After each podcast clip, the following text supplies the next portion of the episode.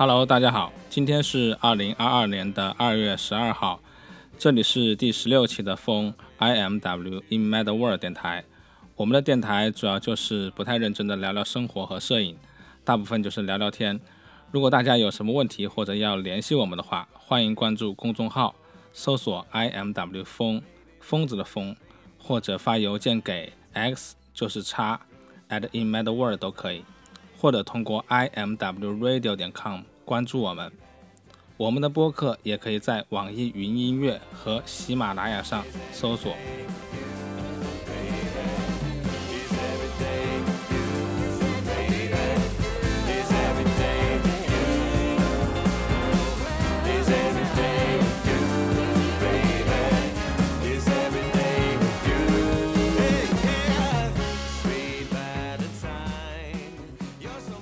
今天呢，又是邀请了两位嘉宾来到我们的这一个播客。然后我们今天想要聊的一个话题呢，其实是一个很多人认为是一个很简单，但是又在真正的声音的表达上面是很困难的一件事情。那么这个主题呢，就是家庭摄影。那么我先介绍一下两位嘉宾，一个就是荒山记，还有一个就是鼻雪羊。那这两位嘉宾来介绍一下自己吧。Hello，各位小伙伴们，大家好，我是摄影师荒山记，一名法语专业的大四学生。呃，我是在十二岁时开始使用家中的 CCD 还有傻瓜的胶片相机去记录了我的初中生活。呃，我的第一台正式属于我的相机是在十五岁初中毕业时购买的。最开始是记录高中生活和假期时的家庭旅行。十七岁呢，我入坑了富士的微单；二十岁，我成为了富士中国年龄最小的合作摄影师。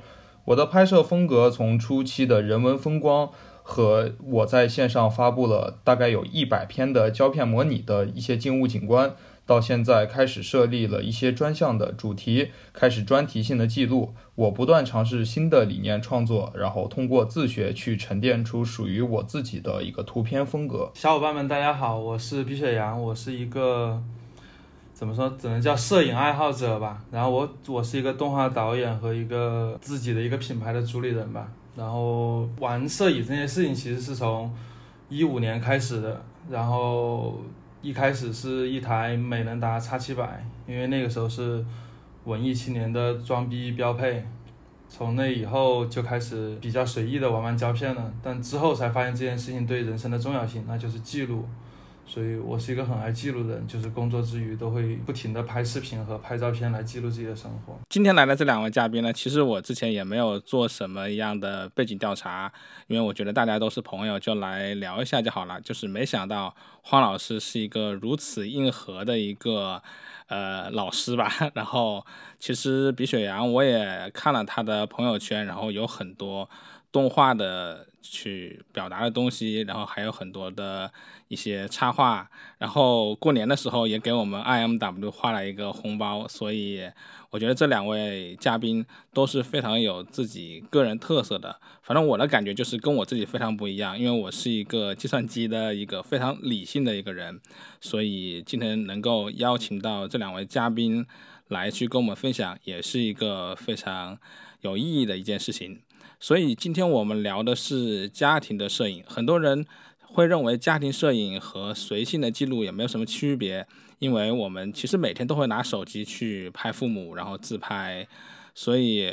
很多人会误解家庭摄影是一个很简单的事情。所以今天也是邀请了两位嘉宾来去聊一聊，就是家庭摄影的记录和家庭摄影这件摄影的艺术表达对你们来说是有什么样的区别或者说意义。就像刚郭老师也提到了，就是他阐述的一个论点，就是很多人认为家庭摄影和随性的记录的一个区别。呃，然后那我就先来聊一聊我认为家庭摄影的我的一些观点。就是有一句话是那个以摄影向世界告白，那我认为家庭摄影就是用摄影的方式去向家人告白。就是用最简单、最纯粹的方式去记录和家人在一起的每一刻、每一秒。我相信这应该是很多摄影师想尝试家庭摄影记录的一个出发点，就是以家庭为背景去展开一个项目的策划和拍摄。而在家庭摄影中，我认为跟我其他的项目的拍摄的创作区最大的区别就是如何去使用大量的充满感性的图片去呈现出我整一个项目的一个表达，然后主要是为了去传达出一种情感的波动，以摄影作为媒介出去表达一种关系，而如何去处理好这个关系，如何去正确的表达。如何更好的让整一个家庭摄影有我自己的一个风格，而可以很好的去区别于一个图片相册式的一个模式？我认为这个是家庭摄影中给我的一个很重要的一个点。啊，我其实会觉得家庭摄影和那个随性的记录没有什么区别。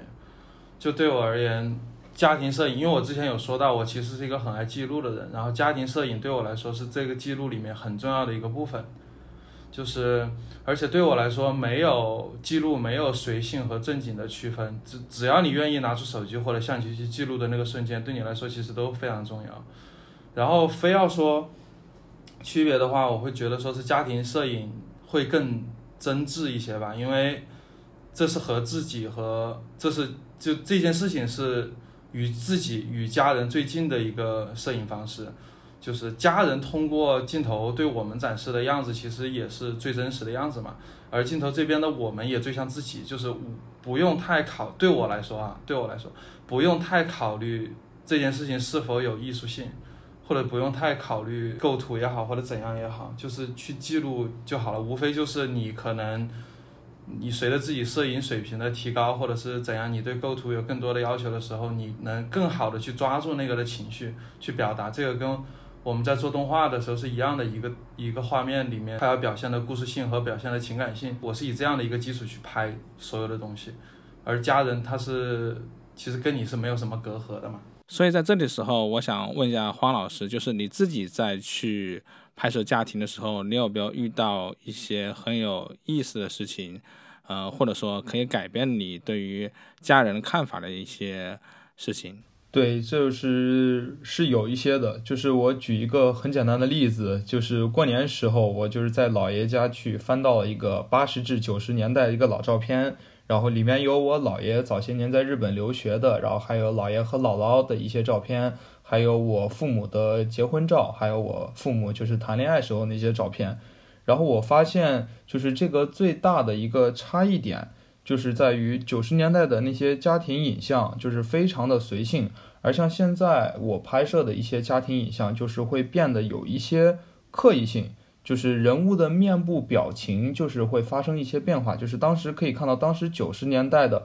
那些就是很随性的家庭摄影、家庭相册上面的人物的面部神态都是非常，就是可以看到他们很开心，然后我现在记录就是可以发现他们就是已经。稍微的，就是有一些刻意的去做一些表情的一些反馈，但我其实觉得，就像黄老师说的，之前他看到的家人的面部表情是开心和和怎样和随性的，这些这件事情是我一直想要在拍摄中达到的嘛，所以我其实不会跟家里人说我要拍家庭摄影，或者是不会以摄影师的角度去沟通，我觉得这可能是跟黄老师不一样的地方。就是我我的拍摄方式拍出来的照片还是跟他们以前的东西是一样的，而且反而比以前的更随意。就目前来看的话，是主要是因为我没有把这个当，所以我我一开始说了，没有把这个当项目或者当一个艺术课题，我只是把这个当成一个记录。然后其实我们现在看，我们拍的是比那个年代的人拍的好的，就是照片光啊也好，怎样也好，要拍的好的。而这一点是我觉得这是我对这个家做的。一个改变吧，或者是怎样的一个东西，这件事情让我很开心，就是他们有更多的照片，而不是因为你知道，其实很早以前的照片，像之前有个北京银矿的一个项目是吧，就是把好多家庭的胶片收集起来，收集起来之后，发现大家的拍照姿势和干嘛几乎是差不多的，就是 合影啊也好啊，或者怎样也好啊，其实是差不多的，或者是跟一个家里面的重要的一个东西合影，比如说。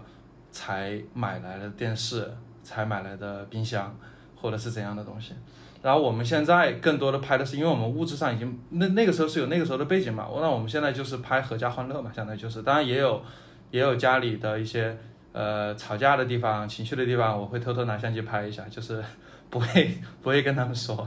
然后之后会整理出来，这样就很真挚，我觉得很真挚。嗯，就是我很喜欢这个毕雪阳老师他这个拍摄方法，因为我是其实第一步就是走家庭摄影的项目，就直接给我的家人说，就说是 OK，我要开始拍摄一个项目了。然后他们有的时候会问什么是项目，然后我是之前做了很多项目的一个画册，然后我就把这个项画册拿给他，然后拿给他们，然后给他们开始讲，就是我为什么要这样拍，为什么要用这个做封面，就是这些图片中的编排是怎么样的。然后我就会给他，然后他们一开始是稍微会是很刻意的去配合，但是我这一路是我这一个开始的出发点，就是我首先给他们阐明了一个身份，就是在一个初期的一个简单沟通上，就是已经给他们说了，而不是就像家里可能很多年纪大的老人就会觉得你整天拿个相机，然后在家拍，然后游手好闲这种感觉。所以我是会以一个出发点先去给他们阐述，然后在我后期的拍摄上，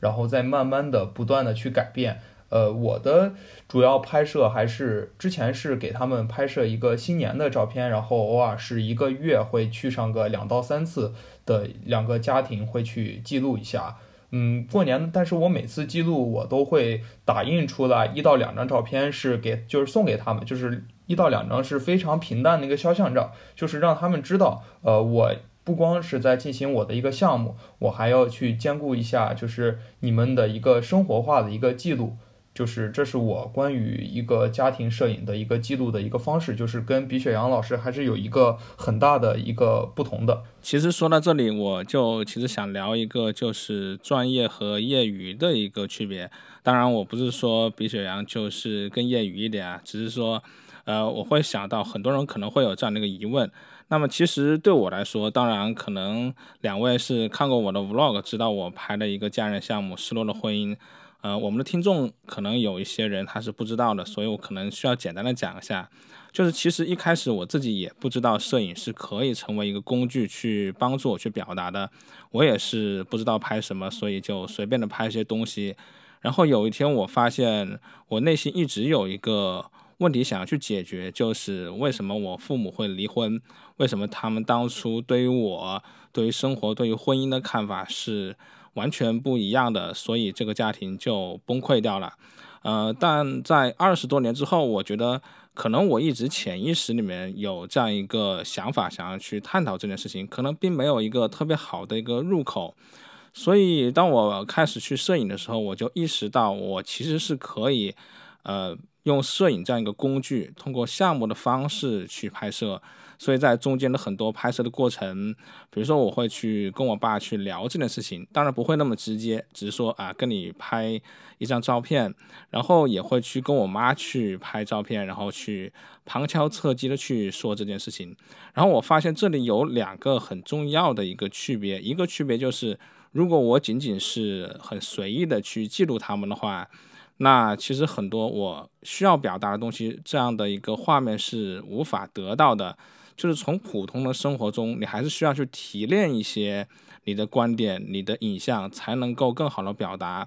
然后我就会开始去呃跟他们说，你们的姿势应该这样摆，你们的环境应该这么去做。它可能没有那么的真实，但是它确实是我想要去。表达的东西，然后在另外一方面呢，就是我会把它编辑成册，所以它的顺序、它的叙事手法是我非常需要思考的地方。当然，这个项目整个拍摄完之后，我觉得我的表达就是有一种抒发完的感觉。我觉得，呃，在这种就是家庭关系、人与人的关系上面，我觉得得到了一部分的答案。呃，当然这是一个背景，就是两位嘉宾可能也是知道。但是我们说回来的话，那这个手法它肯定就是不是那种呃，怎么说？不能说业余吧，就是它不是一个很随意的一个方式，它是需要花大量的时间、大量的沟通，呃，甚至你的器材、闪光灯你都要去布置好，然后跟这样的一个被摄人要去沟通好，你才可能去表达。但是我认为随意的拍摄在最后呢，它也可以去挑选一些照片成为一个项目。但是这里就是一个最大的一个问题，就在于我们在拍摄家庭这个，其实是我们在里面是一个主体的项目。当我们成为摄影师的时候，我们自己又变成一个非常客观的一个呃记录者。在这个时候，其实专业的拍摄和业余的拍摄还是有很大的区别的。所以我不知道两位嘉宾对于这件事情是怎么看，或者说有没有自己的一些呃拍摄的感受和心得。嗯，那我就是我先分享一下我的，就是就是我认为家庭摄影中，就是我遇到的一些困难，也不是困难，就是会有一些磕碰，就是磕绊的一些点，就是两个部分。第一个部分就是在于。拍摄的沟通，然后第二个部分就是如何去处理好主观记录，还有与客观记录呈现的一个方式。嗯，就是我是看了一些九十年代的家庭相册，然后从中看了一下我家人还能笑得那么开心，还能就是笑那么自然。然后我就是发现我的家人就是精神面貌就是有一些变化了，然后无法再像曾经那样的开怀大笑，然后面对我的镜头则是一种非常冷静，就是比较刻意的表情。然后这时候就是我是解决方法就是嗯给他们就是先建立起一个羁绊，就是我每次去拍照，然后打印出来给他们，就是一些肖像照打印出来给他们，他们就是觉得好很好看，然后嗯很自然。嗯，就是去建立，先我认为最简单的就是先建立出一种家庭信任的一个羁绊吧。就是像很多现在家庭关系其实很缺失的一点，就是一个信任。就是像父母他会对孩子会建立起一个无条件的爱，但是信任的话是还是比较薄弱的这一点。就是如何就是在家人面前去自然的表达，然后像老一辈的家人，就是他们经历了很多的那些年代，然后他们会觉得这个东西。记录了，就是拍我这种很自然生活化的状态很不好，会有一种就是被偷窥的一个感觉，所以我也就会给他们这样去先给他们去讲为为什么要这样拍，为什么要拍这些样样的项目，然后就是最简单的就是先建立起一个信任的一个羁绊，而这个信任的羁绊就是在你拍摄了一部分的图片，然后再去跟他们沟通，然后再拍摄，然后再沟通，再拍摄，再沟通，这个是一个慢慢建立起来的一个。信任的一个过程，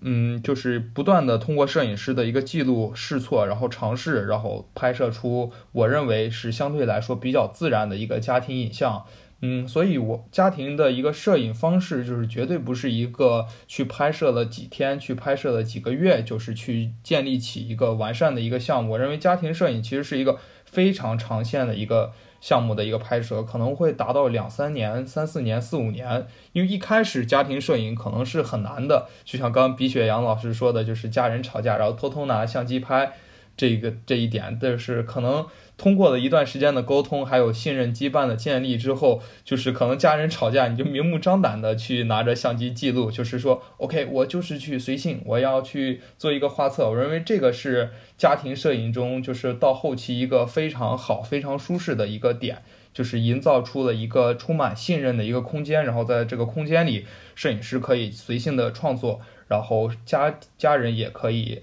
就是去随性的去做一些自己喜欢的事情，我认为这个是可以比较好的一个自然的点。然后第二困难的第二部分就是处理好主观与客观的一个方式呈现。嗯，就是主观与客观的方式呈现，我认为这个是一个矛盾点，就是我们是以一个家人的身份去记录，还是以一个旁观者的旁观者的一个身份去观察。嗯，所以我认为就是以家人的身份去记录之后，呃，就是我们可以得到很多感性的、主观的一些片子，而以一个客观者，就是一个摄影师、一个被观察者、一个观察者的身份去拍摄整个家庭，我们则会去发现家庭中很多细微、很多细腻的一些点。所以我在我一般的拍摄中，我是习惯先去使用一个一个主观的方式去沟通、去拍摄。然后能给他们给予到一部分的图片作为一个反馈，正确的一个反馈，然后再去以一个客观的摄影师、一个旁观者的身份再去记录，去记录一些家庭中一些琐碎的一些点，去记录他们生活的一些生活的环境，去记录他们，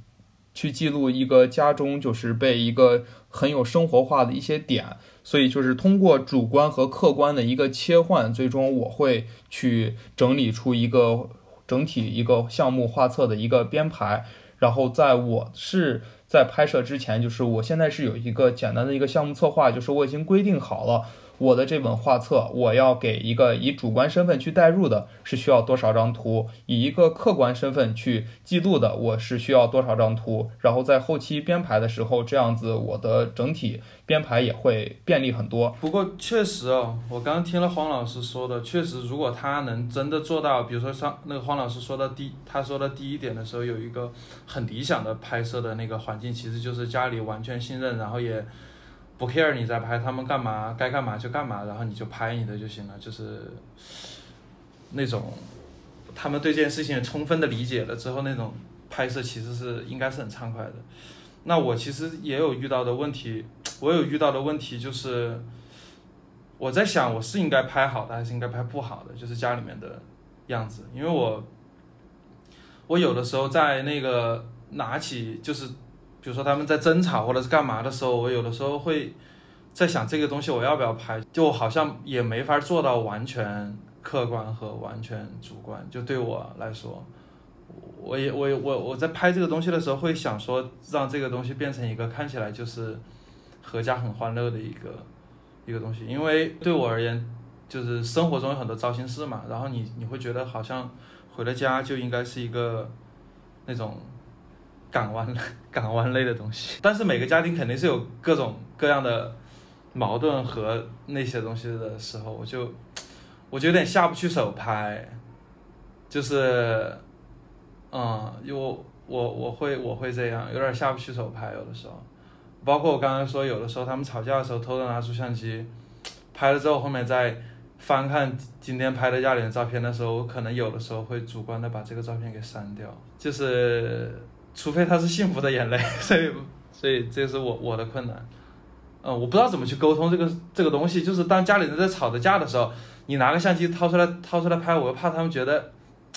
哎，你在干嘛？就那种感觉。其实刚才黄老师在说信任空间的时候，我的感触就非常大，我也能够感受到鼻雪阳来去说自己的困难。其实你们可以去想一想，我自己在拍摄《失落的婚姻》这个时候。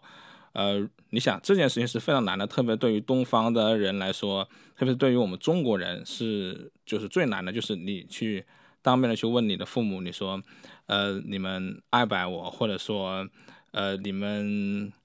怎么说，会不会就是不喜欢我，在我小时候，然后你们对于对方怎么看？这些问题其实都是非常非常难以启齿的，它是非常困难的一件事情。呃，但是就是像黄老师说的那样子，可能你在摄影上面有一些方法，就是不要去跟他们聊这件事情，你让他们去摆出一个造型，然后那个造型是可以表达你的这个问题，或者说可以解答你的这个问题。那我觉得这个可能就是一个方法，然后慢慢慢慢的就可能大家会建立一个信任空间。这个信任空间，在我的角度来说，它不是说。我们呃，我跟我爸，我跟我妈就能够敞开胸怀的去探讨离婚这件事情，但是可能大家这种空间、这种默契，就是我们谁也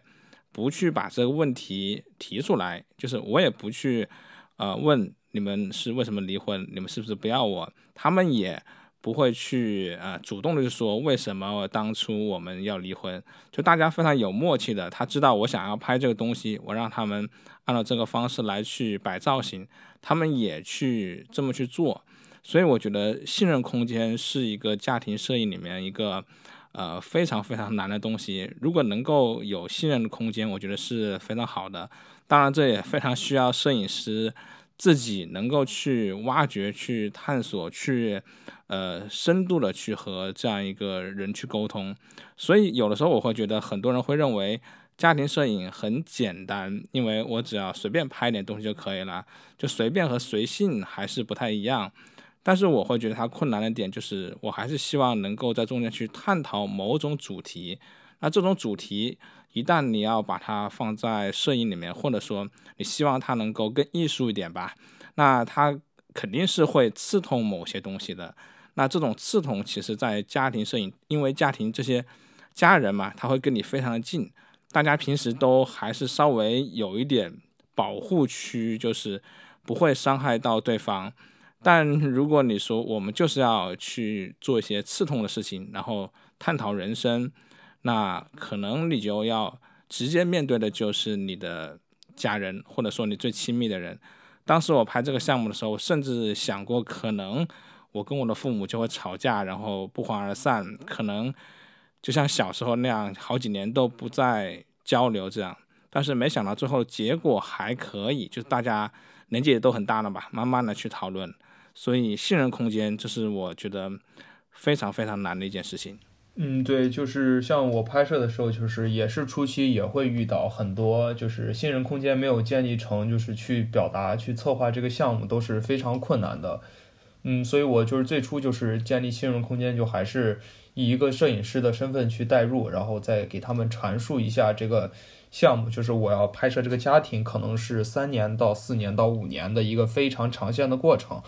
然后在这个过程中，就是我就是也会随性的，就是拍一些。他们能理解的，就是一些肖像照片，就是相当于给他们一个正确的一个反馈。所以我认为，就是建立起一个信任空间最关键的点，就是一个反馈，就是他们要让知道拍了什么样的作品。然后像刚才比雪阳老师就是说的那个，就是如果要是家人就是吵架的一个事情，就是他该不该去记录？呃，站在我的角度是，我也会记录一些我父母像还有家人就是吵架的一些画面。然后，但是我每次记录的时候，他们的矛盾点就是反而转移到我身上了，也避免了他们继续的争吵。就是每次这个很奇妙，因为我抗压能力是有一些的，然后转移到我身上，我就直接就是，哎，你俩继续吵，哎，让我拍一张，你拍啥拍？然后就就很好的转移到我身上，然后就不再吵架了。我认为这是就是我能通过一个很简单的方式去避免一些矛盾点的一个发生。就是，然后我也能获得一些就是屈指可少的一些片子，但是就是看来。对于我整个家庭摄影项目的流程，是我是要呈现出一个温暖的家，还是要呈现出一个温暖但是有一些棱角的一个家？就是我认为这个是在我后期的一个像画册编排中会去呈现，但是我主要去呈现出还是关于家庭的一个较温暖的一个环境。所以，呃，吵架的这方面，还有一些不愉快方面的这些图，我认为是很难用摄影去呈现的。但是我们可以用一些。以这个摄影为媒介去带入、去传递到一些物品上面，就像是像日本文化有一种叫“织物哀”的那种说法，呃，就是我们可以把吵架还有家中的不愉快全部去凝聚在一些像水呀、像花呀、像玻璃呀、像盘子呀这种，就是很细节、很琐碎的这些物品上，然后。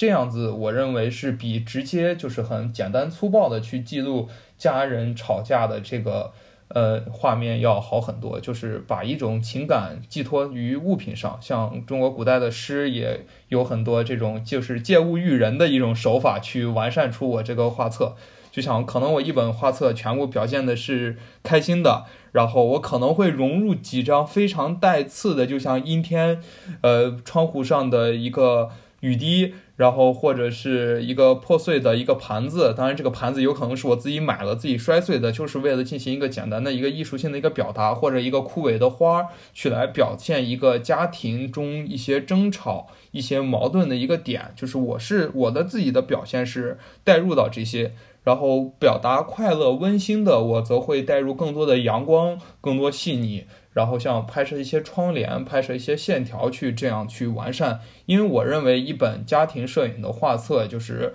不光要有家庭，还需要有自己，还需要有静物，就是要有一个空间上的一个变化，还有一个物品上的一个变化。呃，这是我在进行一个家庭摄影中去把握住了一个关于温度、关关于一个感性的一个度量吧。我觉得今今天聊完，其实有学到一些东西，就是我好像觉得好像之后我也可以。那样去做一下，只不过之前确实我们在聊这个事儿之前，我确实没有那么去深刻的去想家庭摄影这个东西，因为我的所有出发点都只在记录而已。我觉得这也是一个很有意思的事情，就是其实你是一个动画导演嘛，对吧？那你其实，在去做动画或者做导演这件事情，你也会去思考，就是我不知道，就是画面之间的衔接，它的一些节奏。它的色彩的一些对于这个主题的表达，就是其实有的时候也是一样的，就是如果我们很随性的、随意的记录的话呢，就是它确实是一个很散的一个东西。当然，我觉得也没有必要说我们一定要把家庭的摄影成为一个摄影的项目或者做艺术的表达。我觉得也是很好，它其实也是一个情绪的抒发。就散文它也很好看，所以我觉得是这样的。但可能每个人不一样，那我可能需要去非常带刺的去钻研这个问题。可能我跟两位嘉宾还不太一样，就是我就是要问清楚这一件可能让所有人都会很难过、很伤心。就是要把所有东西都打碎，这这这是我的目的。否则的话，我自己可能就不太想去拍一些家人的东西。对，只是每个人的想表达的东西不一样，所以我觉得每个人自己的家庭都是非常有特色的。所以，呃，我也其实更希望我们通过今天聊天这期播客，能够让更多的听众去思考：哎，我的。家庭是什么样子，我是什么样子，我对我的家庭看法是什么？可能有的人会比较幸福，可能我觉得我我不知道，就是我觉得比雪阳可能会稍微幸福一点，至少两位嘉宾比我幸福一点，所以可能对于呃家庭的那种很破碎的东西，是否要重建，还是要把它碾得更碎，可能会没有我这么这么有更大的压力和动力去做。就比如说我媳妇儿，她就是一个非常非常幸福的人，我跟她在一起，我就觉得自己非常幸福，所以我觉得她去感受他们家的时候，就可能没有那么多的感受，就是日常随拍就会非常开心。我也觉得也不是所有人都一定要去做这件事情，但是可能摄影或者艺术的表达，它是一个帮助你更能够理解家庭和自己关系的一个很好的一个就是媒介吧。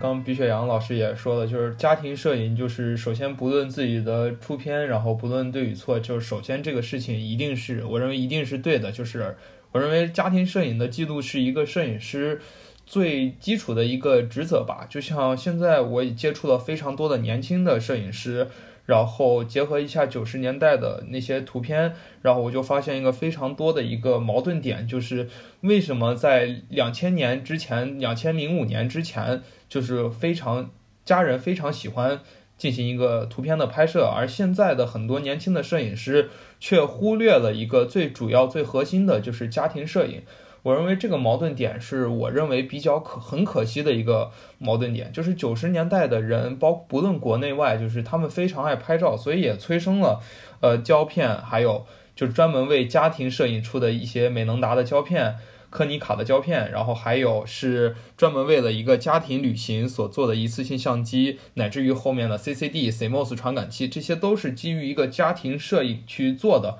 就是让摄影能被简单的，呃，能被更多的大众化的一个接受。但像现在的这个数码摄影还有胶片摄影已经非常的完善，非常的系统了，但是非常多的摄影师却不愿再去关注于自己的家庭，我认为这个是一个非常可惜的一件事情。就像我现在给我家人拍的照片，它合起来就是我拍了这么多年的一个照片，合起来还不如就是九十年代，就是我在姥爷家发现的那个相册多。我认为这个是一个特别特别可惜的一个事情。而像我早些年去接触摄影的时候，我也是很少很少拍家人，直到这几年是开始做一些项目的规划建设的时候，我才发现了，呃，我关注了特别多外面的一些风景，外面的一些景观，但是往往就是最忽略的就是身边的一些景观，就像前几。呃，上个月吧，就是过年前，西安就是因为疫情，就是封闭了三十天。然后在这三十天里，我也去拍摄了很多的家庭摄影。然后在当时拍摄的时候，就是简单的一个消磨时间。然后，但是现在回看的时候，我认为这三十天是我应该和家人就是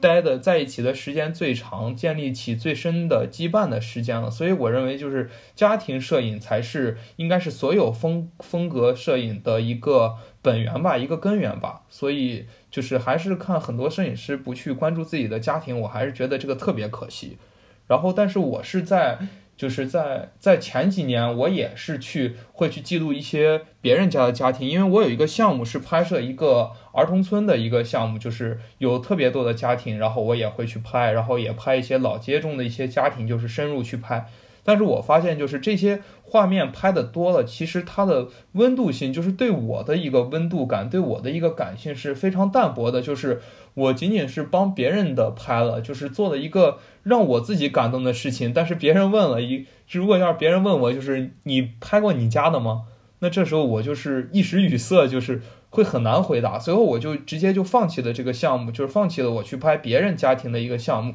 我认为就是还是需要着眼于眼前，就是去拍摄好，去记录好自己的家庭。你哪怕是用手机，哪怕是用胶片，去用数码，这个都是一个媒介，就是用最简单的拍摄，就是去记录。我认为这个是非常，就是是需要需要有这一环去记录的。就像呃，我们看的很多就是影像作品，有美国就是七八十年代、八九十年代的摄影。呃，就是非常的自然，非常的舒服，呃，但是为什么我们国内就是这类的作品很少？就像我家的一些很多照片，就是在七八十年代的，除了几个相册外，剩下的只有就是在照相馆用那种大画幅照的一个肖像照。所以我认为，就是这个家庭摄影的核心就是在于记录，就是必须要有这一环的拍摄。无论与好坏，反正记录就是足够了。至少，呃，这个记录，而且还可以后期当为一个题材，也是可以，就是去训练一个摄影师的一个观察力，就是在一个空间里。然后我们如何去拍摄，如何去立立项，如何去策划，如何去编辑？我认为家庭摄影才是一切摄影项目的一个起，算是一个起源吧。虽然这个起源可能说的有一些刻意，有一些硬了，但是我认为就是家庭摄影是能提供非常多的帮助，无论是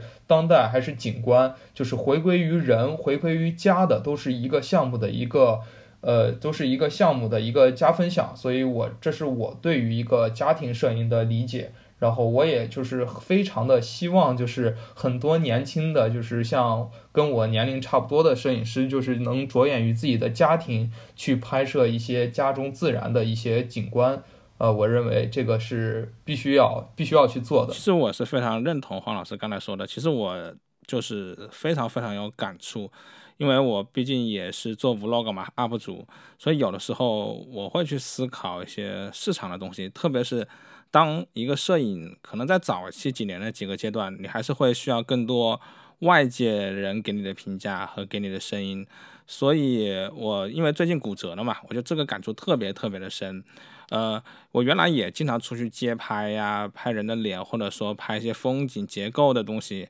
但是我发现，在我骨折的这段时间里面，这些照片对我来说毫无意义。所以将近有三四个月，我就完全没有拿起相机。我不知道我拍照是为了什么，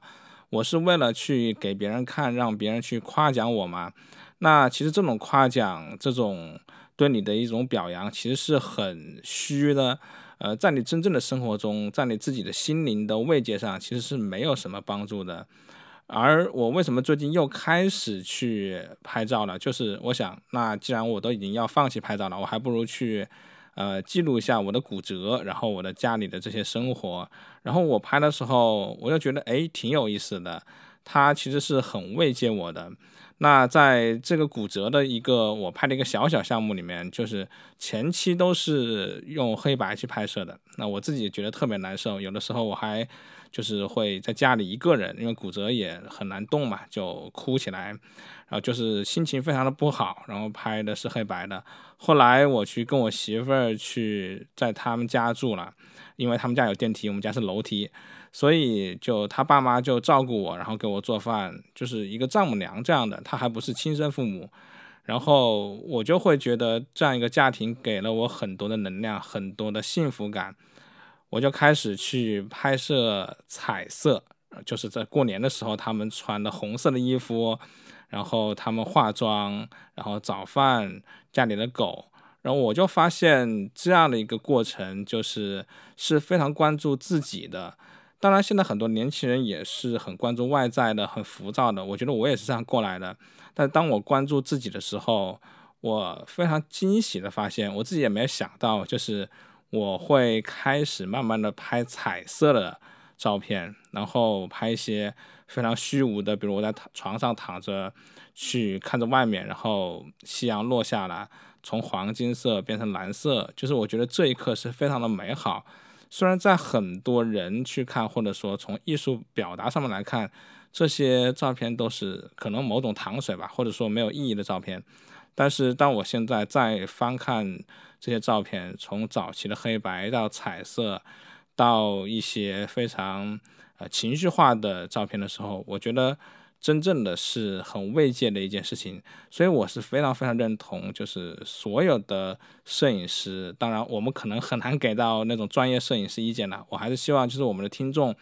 能够在很迷茫的时候，去试图去拍一下自己的身边的事情，拍自己，拍家人，然后慢慢的从中间去找到一些能量。我觉得这是一件真的是一个非常有意义的事情，所以我非常认同。可能随着年纪的变大吧，可能每个人想法就会不一样，但是我还是非常建议大家都去探索一下自己和家人的这些事情。对，是这样，就是因为摄影，我还觉得就是是一个由内向外，再是由外向内的一个过程。就像看了很多摄影师的片子，基本上都是在记录，到后期基本上都是在记录自己的内心的表达了。因为摄影本身就是以一个呃媒介的一个传播方式去进行一个表达。而就像写作文一样，就是基本上最后就是写出来自己心里想说的话，就相当于摄影其实是一个抒情文章，但是也可以是一个议论文，也可以是一个说明文，就是它的表现方式是有很多的，但就看我们如何去把这个把握住这个点，然后再去带入到生活当中去。呃，这个是非常重要，所以像很多摄影朋友们，如果要是大家在一个思路或者创作一个空窗期，就是不知道怎么做的，或者在迷茫的时候，那就拿起相机就记录好家里人就可以了。像很多朋友跟我说，就说是最近哎呀没有创作激情了，没有什么题材该拍了，我就会问，那你们你拍过你父母没有？你有没有拍过爷爷奶奶、爷爷姥姥这一辈的人？你有没有去拍过他们的小区？你有没有去拍过他们家？你有没有拍过你家的一一束花、一根草？就这种感觉，然后他们就会，就突然更迷茫了，就是不知道为什么要拍这个。我说这个点就是是需要我们经常就是去一个传灌输的一个点，就是去关照于家庭，然后在家庭摄影中不断的试错。当家庭摄影就是这条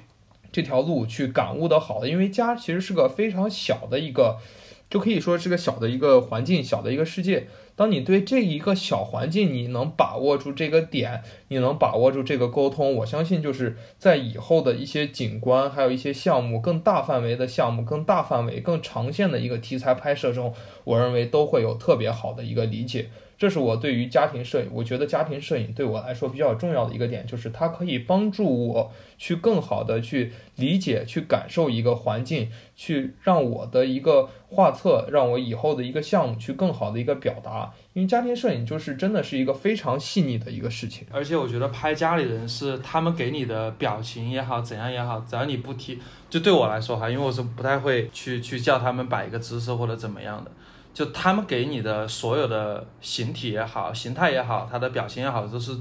都是最真挚的。我觉得这一点其实很难得。就包括黄老师刚才说的，我们其实现在这些数码产品拍照的这些工具都这么的多，其实很少有人去会去。认真的拍拍家里或者怎样的。我其实这个我其实也觉得这点是个缺失。就我们是从这里来的呀，对不对？所以我拍家里面的东西，其实也就是想看一下，当有家里有一个，因为他们以前拍照就，其实我们家是一个比较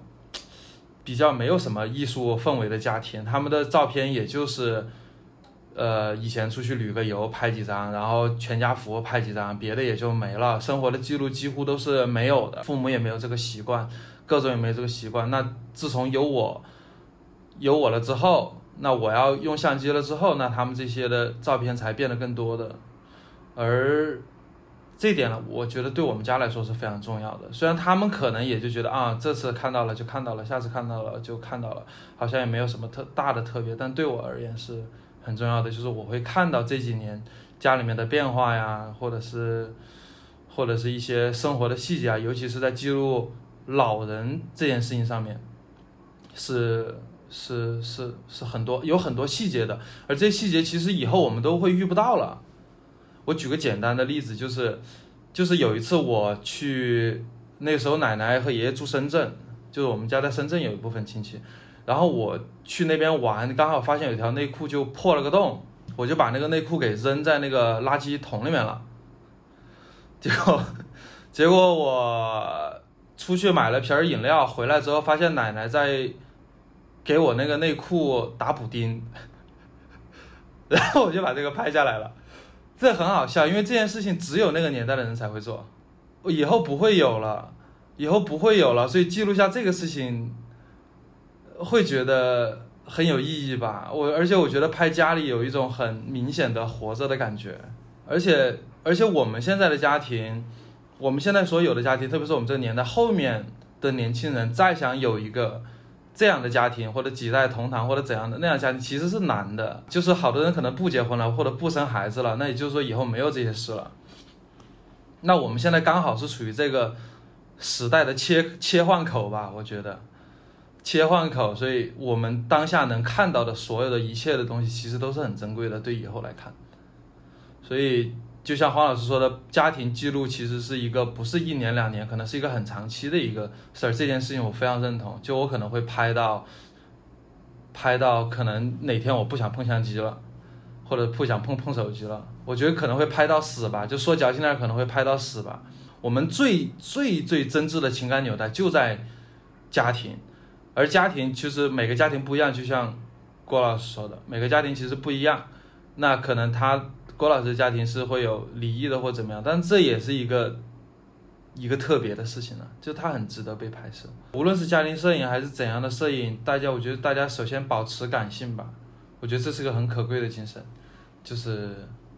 就保持感性去拍所有的东西。你不用，我觉得太，我觉得大多数情况就是因为我是站的是非职业摄影师或者是非摄影师角度来来看这个事情。那我会觉得拍照的好处是会让你更认认清你自己和更明白你家里。呃，我补充一点吧，就是提到这个感性，对，就是像像摄影，摄影这个东西本来就是一个可以就是有着感性还有理性的一个东西，呃，就是但是还是要保留更多的理性，就是感性，对，还要保留更多的感性。啊，就像前前几年，在很早些年，我刚接触摄影的时候，身边就很有很多摄影师说，就是要有一个图片风格。但是关键就是他们还没有形成这个图片风格，就是他们会教育别人说有一个图片风格，就是形成一个风格，就是仿佛就是变得非常刻意。就像很多人无法拍出来自己的风格，就是让别人看到一眼看到你的照片就知道这是谁拍的，就这个是要有的。但是如何去有一个自己的图片风格，我认为这个风格就其实是感性。就相当于我去写一篇，因为我早些年是给那个相机厂商要写一些评测文章，然后写评测文章，你不可能就是直接很直白的，就是去说这个相机的一个参数，去说它好，然后你还是要带入更多自己的一个理解，所以我认为就是通过一个感性去记录周边的一个世界，这个是特别特别就是特别好的，就是可以慢慢的形成一个感性的一个风格，而这个感性的风格是别人的理性无法去模仿的。因为每个人都会对待一个事物、对待一个物物品都会有不同的一个情感。像日本人的风格可能就是偏向于知物哀那种，像奥山由之的片子，还有森山大道、山本博司的这些片子，都会有一个淡淡的知物哀，就是你看到这个片子你就会很伤感，然后你一看到这个片子就知道是谁拍的，就是这个就是其实摄影就是有一定的感性的基础的。而反观于理性，就是如果要是我们很理智的去进行一个拍摄的话，那可能就是这个这些片子很容易被别人复出复制出来。就像我现在在最在进行的一个废墟的一个摄影的一个片子的一个整理，就相当我的那个标题就是是 keep calm and capture light，就是保持冷静，然后去记录光影。呃，就是为了保持冷静，就是我站在一个理性的角度，我去思考一下这个废墟的变化，而最后呢，我是要把我的一个父母，把我的爷爷奶奶，把我的爷爷姥姥去带到这个废墟中去，带入到他们之前生活的生活过的一个环境中，再去进行拍摄。然后我就可能会把这个标题就是改成更为感性一些，是因为我在拍摄很多题材的时候，我是要进行一个冷静的一个面对，就是很直白的把这些画面记录出来。而在面对于更多的家人情感方面的题材，我则会完全尊重于自己的感性，就是随性的拍摄，就是我会就是不去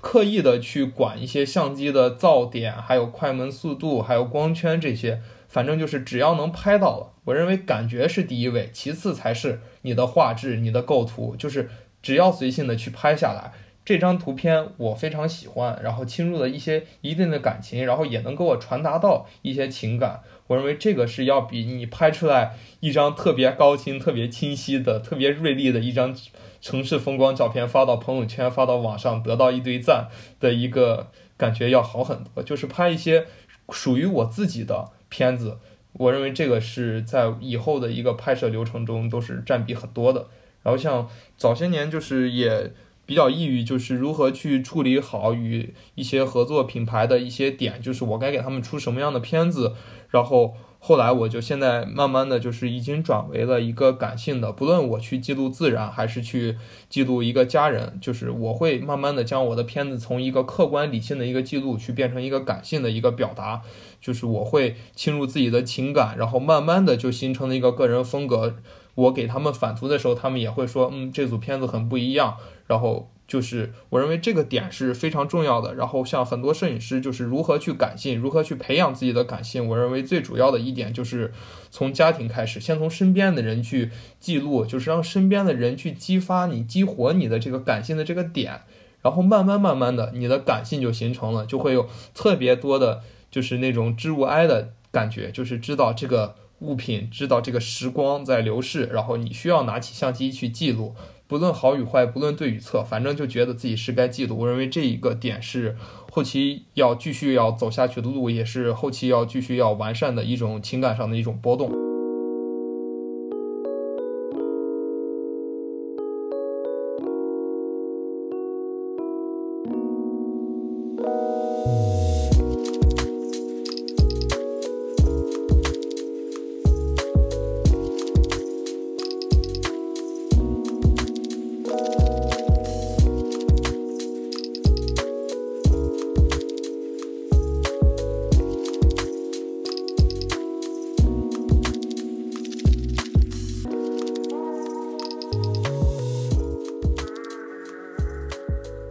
就是小时候我们都是亲人朋友来看的时候，我们就会把家里的相册给他们看，这是一种过去的一种展现方式，就大家都是很习惯于，就是我到你家去看相册，然后看照片，看生小孩儿宝宝是什么样子。那现在其实大家都可以用手机去看了，包括我们也可以发朋友圈。现在亲人串门就不再看对方的一些照片呀、生活记录了。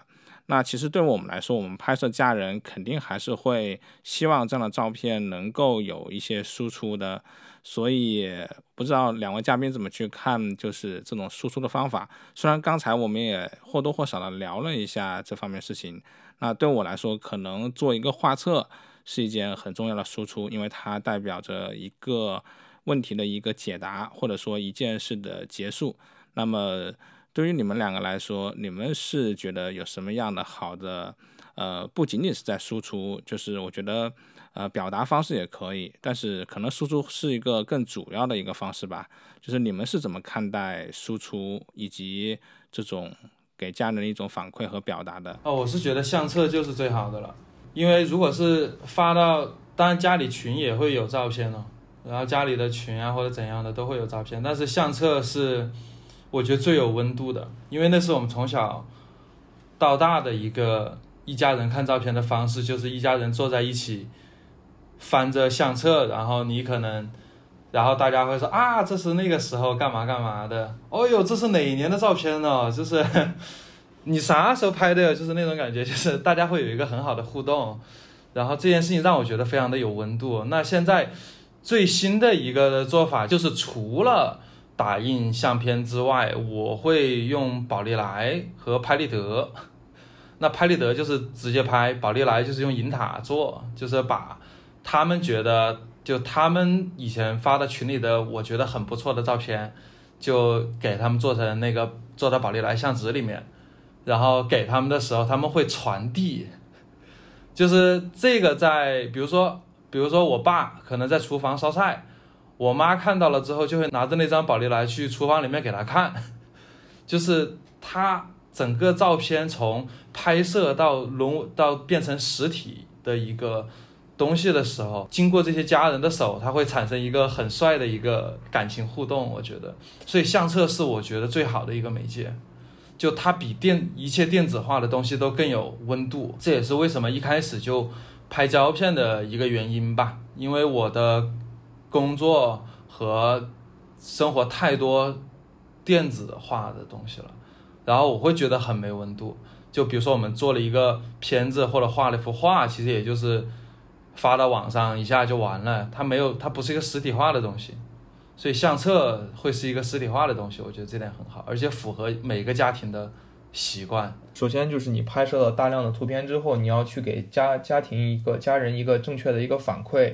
就是输出这个方式可以分为线上输出还有线下输出。线上输出就是把拍摄的照片整理好，就是整理一些就是符合。家人的一些客观的审美的一些照片去发送到家庭群里，就是也会让很多的亲戚朋友看见。然后这是一方面，其次就是可以挑选一些就是你这个项目中比较好的片子，去简单的做一本小的手工书。我是会去做这种。然后胶片的话，黑白底片我会在暗房就是进行一些放大，然后去展现出来。就是输出的手法是很多样的。嗯，我们如何去选择一些照片，然后去给给予去给予一定的答复，然后也可以收到他们的一些，就是他们会说，哎，你这个照片我觉得拍的一般，然后也会收到一些前辈老一辈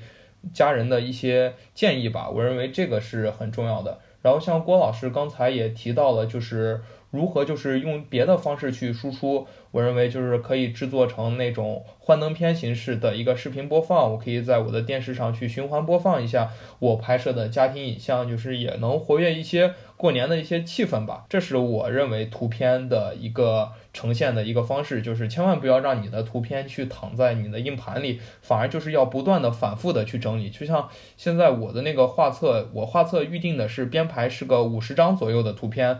呃，其实图片已经够了，但是我还是在不断的拍，然后我也在不断的整理，在每一阶段，我是基本上两个月我会去整理一下这组照片，我会再重新编排，重新审视一下自己，然后也会发一些图片的一些截图发到家庭群里，寻找一些家人给我的建议，就是说你这个，我觉得你要不要调换一下位置，这种就是也可以听一些就是没有这些基础的一些人们的建议。也会发送给一些升官不玩摄影的一些朋友，像搞设计的，还有搞绘画的一些朋友，会给他们说，哎，这是我最近做的一个项目，你看一下怎么样？然后他们也会给非常主观的一些建议，因为这一个画册就是我是以一个摄影师的身份，我是一个非常主观的一个身份去做的，呃，但是偶尔也是需要一些客观的一些建议，帮助我去完善这个画册。然后反正就是集思广益，然后再慢慢的去把这个东西呈现出来。在这里就是我就是很喜欢一个媒介去呈现，那就是拍立得。当然这个这期播客绝对不是带货，因为我的拍立得现在已经卖掉了，因为我觉得这个东西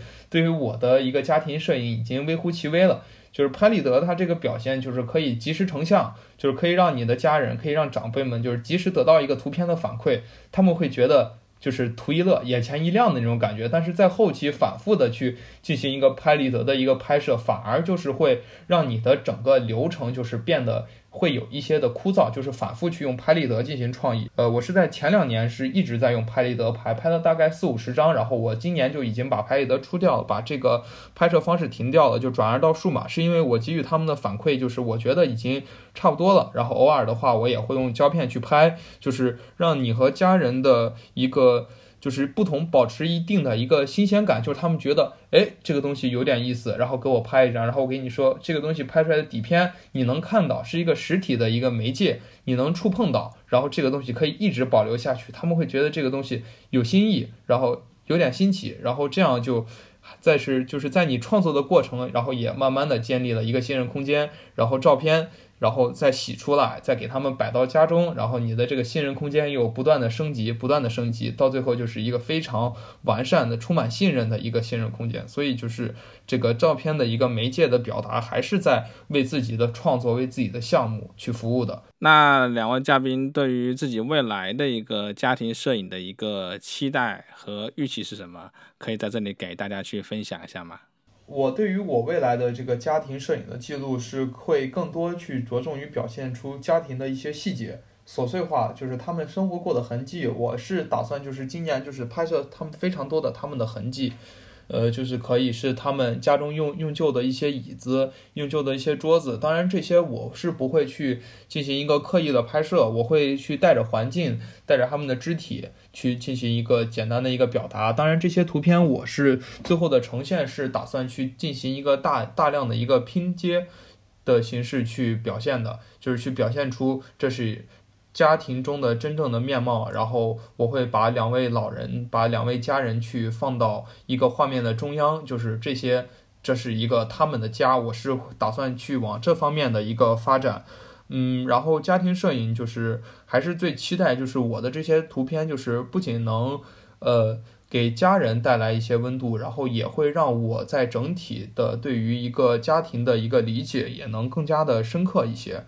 嗯，就是这个，我还是会继续坚持的去做下去，呃，然后我也会去尝试把家庭摄影跟很多外界的一些东西去融入，像现在可以在老家的寻找到一些智能化的一些设备，然后还老人如何去使用智能化的设备，我会去给他们去做一些那些说明书，以说明就是说明书，就是去进行一个简单的一个连接的一个拍摄，呃，然后像我也会带带着我的父母去一些。周边的一些景点去进行拍摄一些他们的互动游，就是娱乐的一些就是照片，就是把家庭摄影我会再延伸很多，就是它其实是有很多延伸发展的方向的。然后我今年的任务就是把这些再去完善，然后再去审视一下自己之前拍的片子，嗯，再翻看一些家庭的一些老老相册，去帮家人去做一些扫描的一些。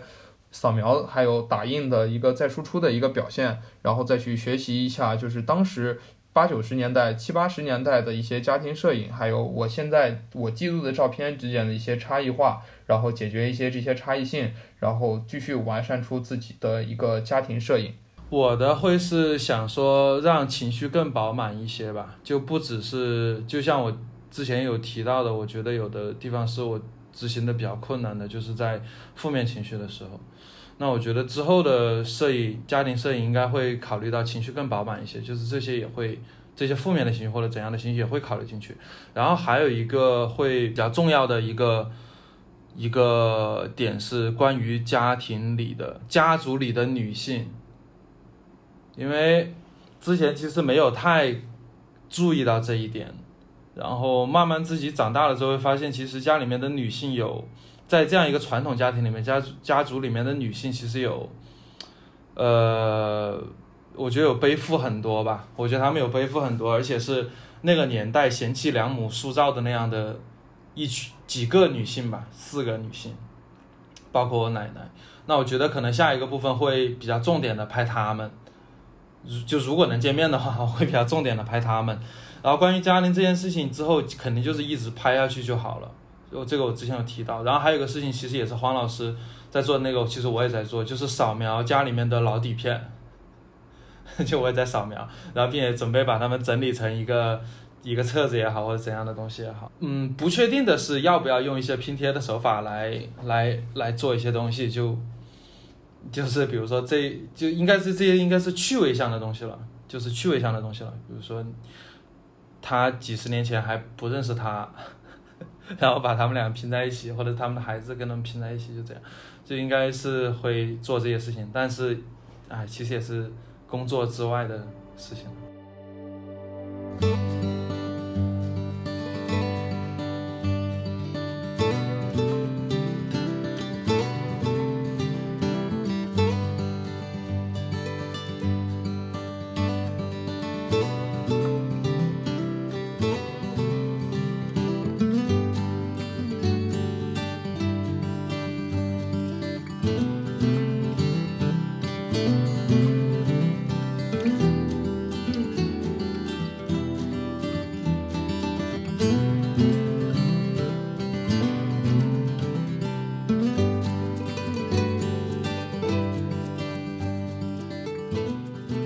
好吧，也感谢两位的嘉宾参与我们这一期的一个播客。那么今天是二零二二年的二月十二号，这里是第十六期的风 I M W In Mad World 电台。我们的电台主要就是不太认真的聊聊生活和摄影，大部分就是聊聊天。如果大家有什么问题或者要联系我们的话，欢迎关注公众号，搜索 I M W 疯疯子的疯，或者发邮件给 X 就是叉。